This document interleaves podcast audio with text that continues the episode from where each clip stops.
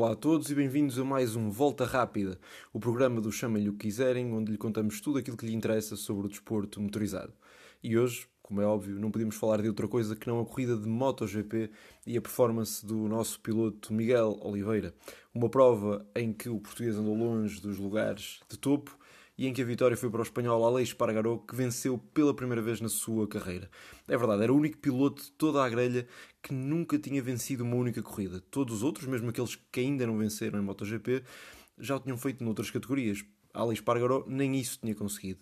No entanto, com toda a resiliência que lhe é uh, conhecida, o piloto de 32 anos, uma bela idade, devo dizer, acabou por conseguir chegar à vitória e dar a primeira vitória da Aprilia nesta uh, nova fase do Mundial, uma fase que já tem alguns anos, obviamente, mas que a Aprilia ainda não tinha logrado uma vitória, algo de particular importância, já que uh, a marca italiana passou a possuir uma estrutura oficial, depois de delegar isso à equipa Gresini. Eles este ano têm mesmo uma estrutura oficial. Ali Espargaró fez a transição de uma fase para a outra ele que é conhecido por ser um piloto muito talentoso a afinar as suas motas. Já tinha sido assim quando eh, esteve na equipa Suzuki e agora tem sido assim também na Aprilia. Por isso é justo e é merecido e penso que toda a gente fica de certa forma satisfeita por ver esta vitória do piloto espanhol. Ele que teve uma corrida muito interessante e uma luta muito eh, renhida com Jorge Martín, que ficou apenas a 8 décimos no final da corrida. O jovem piloto espanhol da equipa Ducati Pramac fez a vida negra ao seu compatriota. No entanto, Espargaró via-se que tinha um conjunto forte, uma moto uh, bastante equilibrada e por isso foi uma vitória merecida e uma vitória arrancada a ferros com uma belíssima ultrapassagem. E digo arrancada a ferros na perspectiva da dificuldade de ultrapassar neste circuito de termos de Rio Hondo. Se olharmos para aquilo que foi a corrida toda, não tantas ultrapassagens assim como noutras pistas, e a verdade é que seja a própria configuração da pista, seja o próprio asfalto estar demasiado quente, fez com que os pilotos se calhar procurassem não arriscar tanto, algo que uh, acabaremos por falar sobre Miguel Oliveira, que confessou que foi justamente isso que lhe aconteceu. O Espargaró que fez a sua corrida número 200 na categoria e à corrida 200 acabou por conseguir a sua vitória. Dizer também que uh, a Aprilia é a terceira marca a ganhar esta temporada, a terceira marca diferente a ganhar esta temporada, num, e, e num total de nove pilotos que já subiram ao pódio, três pilotos diferentes por cada corrida. Não houve nenhuma marca japonesa, elas que são as tradicionais dominadoras do campeonato, a vencer este ano. Portanto, nem Honda, nem a Yamaha nem a Suzuki lograram ainda vencer. O mais próximo que esteve disso foi Alex Rins. Alex Rins foi terceiro, mas nunca esteve verdadeiramente com a hipótese de vencer. No entanto, para o piloto espanhol, mais um, de recordar que foram quatro espanhóis nos quatro primeiros lugares, uh, Alex Rins conseguiu levar a sua Suzuki ao lugar mais baixo do pódio, naquilo que é uma boa resposta a Sean Mir, que tem sido sempre o piloto estrela, digamos assim, da equipa.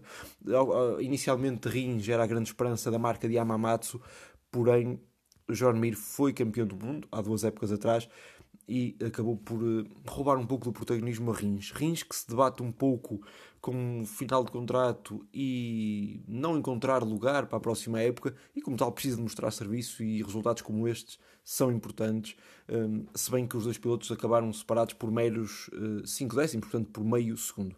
O quinto lugar foi para Peco Banhaia, as Ducatis oficiais uh, continuam a sentir algumas dificuldades, mas Banhaia teve uma corrida de, intensas lutas.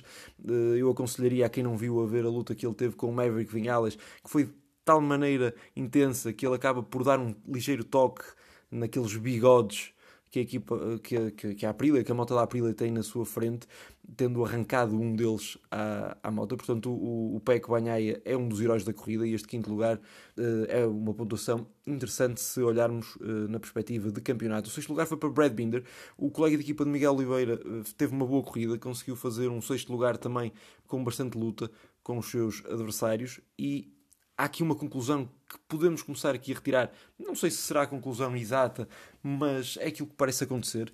É que uh, Brad Binder uh, parece ter uh, uma adaptação à moto austríaca mais fácil do que Miguel Oliveira. Isto é, Brad Binder consegue ser rápido com uh, qualquer afinação da, da sua moto.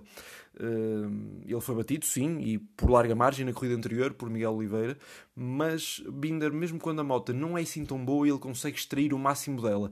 Já Miguel Oliveira uh, tem que se sentir confiante. E falando já do resultado do piloto português, que foi 13 terceiro, ele não se sentiu hoje confiante. Ele disse que, devido à temperatura da pista, os pneus não estavam bem e ele teve receio de arriscar. Portanto, fez um 13 terceiro lugar, amelhou mais alguns pontos para o seu pecúlio, mas não quis tentar ultrapassar. Aliás, ele durante imensas voltas andou atrás do japonês Takaaki Nakagami, não conseguiu ultrapassar, não fez também, não esboçou assim grandes tentativas, pelo que o piloto da Almada quis sim levar a moto até uh, ao final da prova.